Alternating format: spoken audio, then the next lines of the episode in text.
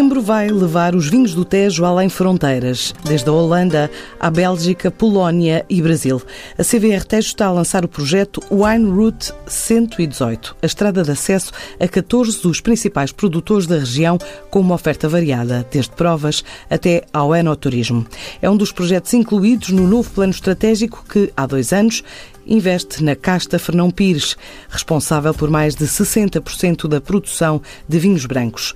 Sem escaldões até à vindima, o ano promete mais de 17 milhões de garrafas, quer para o mercado interno, que sobe em 2021 cerca de 20%, quer para o mercado externo. Nesta altura, as exportações aumentam perto de 37%, em especial com as vendas na Suécia, Brasil, Polónia e Reino Unido.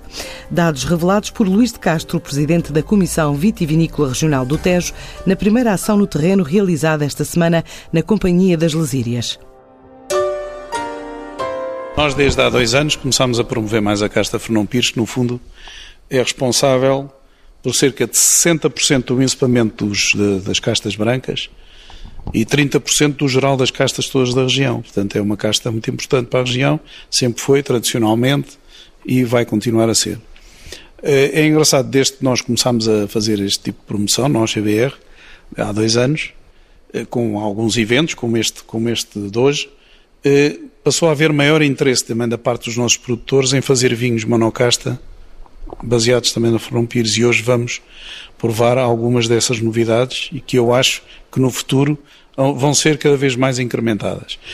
E, portanto, a grande razão é que, de facto, se é a casta com maior presença e maior expressão na região, é uma casta que deve ser promovida, tal e qual como nos tintos. Nós também temos feito algum trabalho sobre o Castelão, que também se chamou em tempos João de Santarém. E, portanto, era algo que nasceu daqui e que foi para outras regiões e que agora as outras regiões de alguma forma se apropriaram também, e bem, não há fronteiras, não é? Mas, mas de facto, se nasceu daqui, porque é que a gente não há de promover e, e tratar bem aquilo que é nosso, não é? Portanto, a Fernão Pires insere-se neste, neste trabalho de promoção e de, daquilo que eh, está na raiz, digamos, da própria região. E hoje vamos assistir a isso e vamos aproveitar também o facto de estarmos na Companhia das Lesírias, que é, digamos, a Sul, o primeiro produtor da região, assim nomeada, e de, para lançar o, pela rota dos vinhos do Tejo, em conjunto com a CDR, um projeto que nós apelidamos de Wine Route 118, que é a estrada no fundo 118, que reúne uma miríade de grandes produtores importantíssimos da região. Mas vão existir mais ações ou esta é a primeira ou não? Da Wine Route, este é o lançamento, já falamos com os produtores, com certeza que no futuro a rota vai, vai, vai ter mais ações nesse, nesse aspecto. Agora, o que é que acontece? Nós vamos tentar promover, digamos, a, a estrada em si, os produtores eh, que se encontram junto a esta estrada são 14, eh, eles estão em estágios diferentes de enoturismo, a Companhia das Lesírias, onde nós estamos, está num estágio já bastante grande, porque tem uma oferta enoturística vasta. As pessoas aqui podem, podem montar também a cavalo, podem também usufruir e ver o que se passa com a reserva de aves que, que, existem aqui, podem eh, participar na, quando, é, quando é a recolha, digamos, da cortiça, também podem assistir a isso nessa altura, podem participar nas vindimas, podem fazer uma miríade de situações, podem pernoitar, podem ter refeições, têm uma loja, onde nós estamos agora, que é bastante boa e, portanto, mas há outros produtores que não, que só podem oferecer, por exemplo, provas. Há outros que também oferecem refeições. Portanto, ao longo desta wine route existem muitos produtores, cada um com um estágio diferente, mas com o tempo eles vão desenvolver todos cada vez mais esse aspecto enoturismo que é importantíssimo para a divulgação junto do consumidor nacional e estrangeiro, que está em Lisboa, da região e do vinho. E este ano, como é que correu? Não, este ano está a correr muitíssimo bem, muitíssimo bem novamente. Portanto, isto, estamos no segundo ano da pandemia e nós no primeiro semestre, na exportação crescemos quase 37% e no mercado interno crescemos 20%. Os principais mercados de exportação a Suécia, o Brasil, a França, a Polónia e o Reino Unido.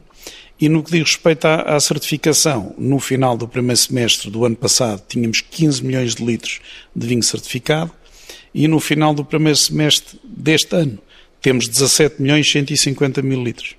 E, portanto, é, é tudo boas notícias, não é? Portanto, só podemos dar graças a Deus por, por aquilo que temos.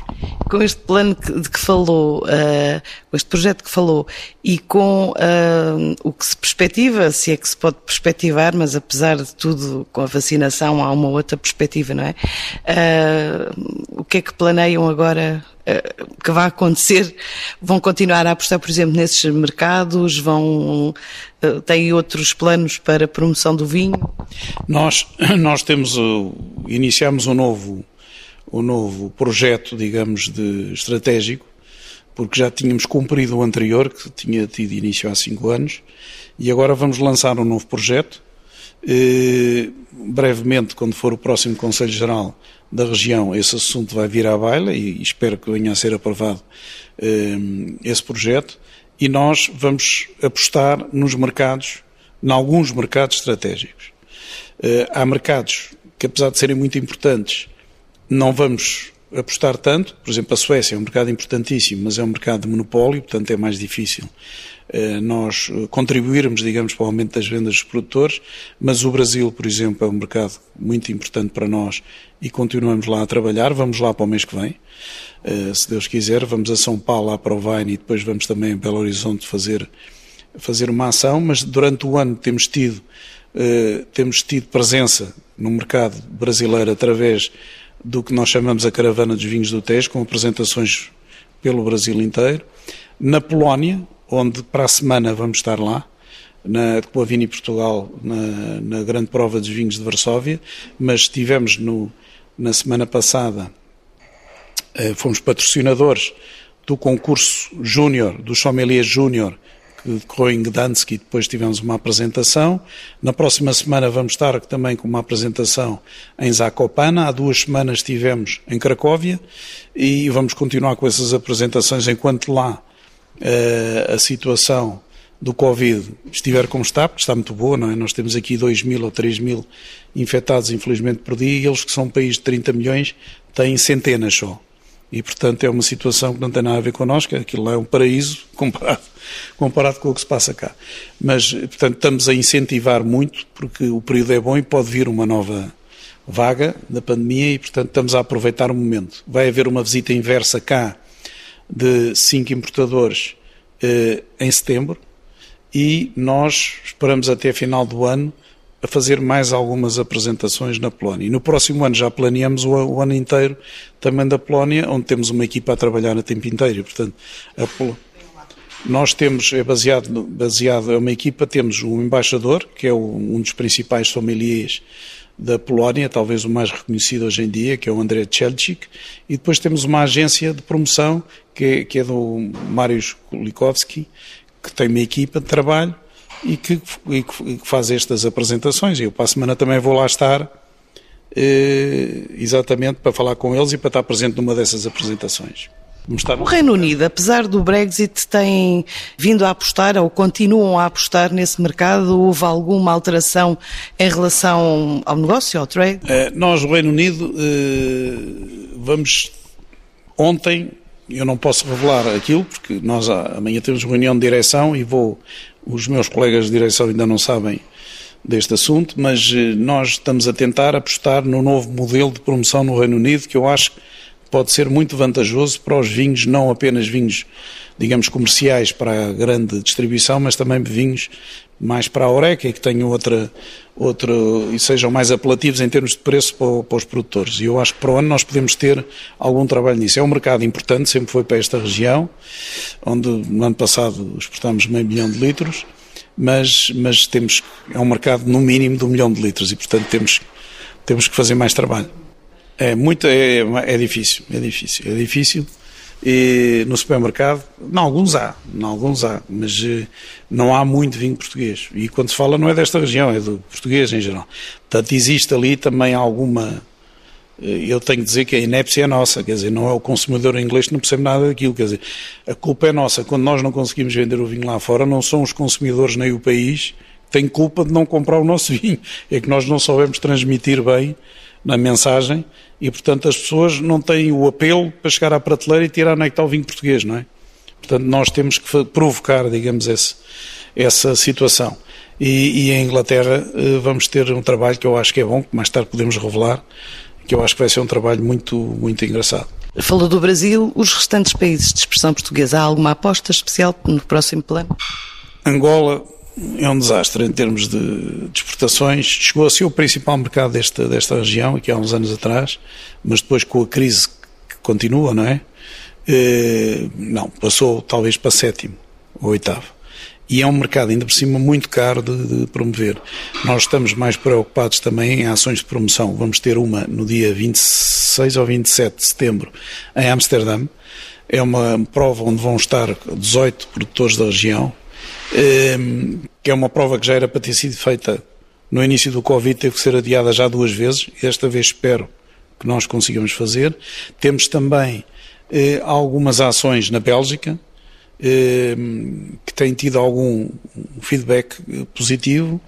Eh, França, já estivemos lá, este ano não vamos estar com ações, mas na China tivemos também, há uma crise um bocado na China, é um mercado também muito caro, vamos, vamos deixar um pouco em banho-maria durante pelo menos um ano, mas eh, estamos sempre atentos a todas as situações. E na Rússia?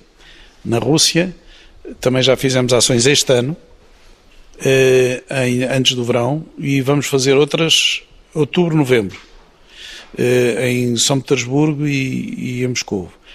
Falou há bocado na, nos Estados Unidos. Os Estados Unidos é um mercado muito aguerrido, muito competitivo e muito caro de promover. Nós já fizemos lá ações, mas é muito caro para os nossos produtores também depois darem feedback, digamos, aos seus importadores. E, portanto, acho que estamos mais concentrados em mercados que sejam mais viáveis e onde temos realmente expansão e no futuro eu acho que os Estados Unidos virão, mas já lá fomos e virão novamente, que é o primeiro mercado mundial. Falou que este está a ser um bom ano, uh, que as exportações estão a subir, que, que, o mercado interno também. O que é que se perspectiva para fecho? Para fecho do ano? Não, eu acho que nós podemos ter um ano novamente bom para a região.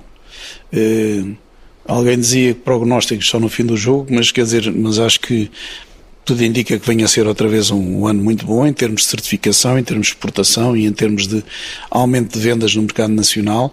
Temos uma presença muito maior e mais destacada nos eh, grandes grupos de supermercados portugueses, nomeadamente nos, digamos, três primeiros. Não menciono os nomes, mas nos três primeiros, e isso é visível. E, portanto, tudo indica que o ano seja, seja um ano bom. Vamos ver. E eu não sei se essa contabilidade está feita, mas já há alguma estimativa de perdas ou de custos que a pandemia teve, principalmente para os pequenos produtores? Uh, olha, eu não sei, eu não sei se aquele escaldão que houve aqui há, vai fazer três anos, não provocou nos pequenos, em alguns, maiores prejuízos do que propriamente eh, a pandemia. É claro que a pandemia nos pequenos produtores e nos vinhos chamados DOP Ehm, foram os que mais sofreram, porque vendiam diretamente à Oreca, a Oreca fechou.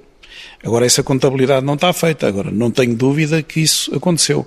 Nós criámos uma, um programa que era lá para fora, exatamente para incentivar, digamos, a venda de vinhos de pessoas que não conseguem lá ir fora, porque não têm dimensão para isso, que era eh, a Family Wineries, em dois países, nomeadamente, sobretudo na Polónia, está a ter algum resultado para incentivar, digamos, essas vendas, mas nós o que temos visto é que há um crescimento nos, este ano nos, do, nos vinhos DO.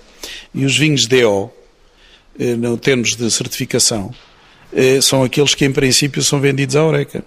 Eu posso lhe dizer que nós subimos 300 mil litros no primeiro semestre, 350 mil litros, era, passamos de 1 milhão para 1 milhão e 300 eh, de vinhos DO no primeiro semestre certificados. Portanto, as pessoas quando certificam têm a venda, digamos, já mais ou menos assegurada. Portanto, parece que isto está em recuperação. E o online? É uma opção? Ainda não é? Não, é. Há países onde é, é totalmente a opção. Brasil e China. Totalmente a opção. Há outros em que não é tanto. Por exemplo, cá em Portugal nós também estamos ligados a uma plataforma que era o Viva o Vinho, eh, onde eh, fizemos um acordo e os nossos produtores podem vender o vinho online. Cá em Portugal ainda não é eh, não tem expressão. No Brasil tem uma expressão enorme e na China também. Portanto, acho que no futuro vai continuar. As pessoas habituaram-se e não vão largar, com certeza, não é? Noutras rotas está em preparação uma missão multissetorial a Marrocos, marcada para a última semana deste mês.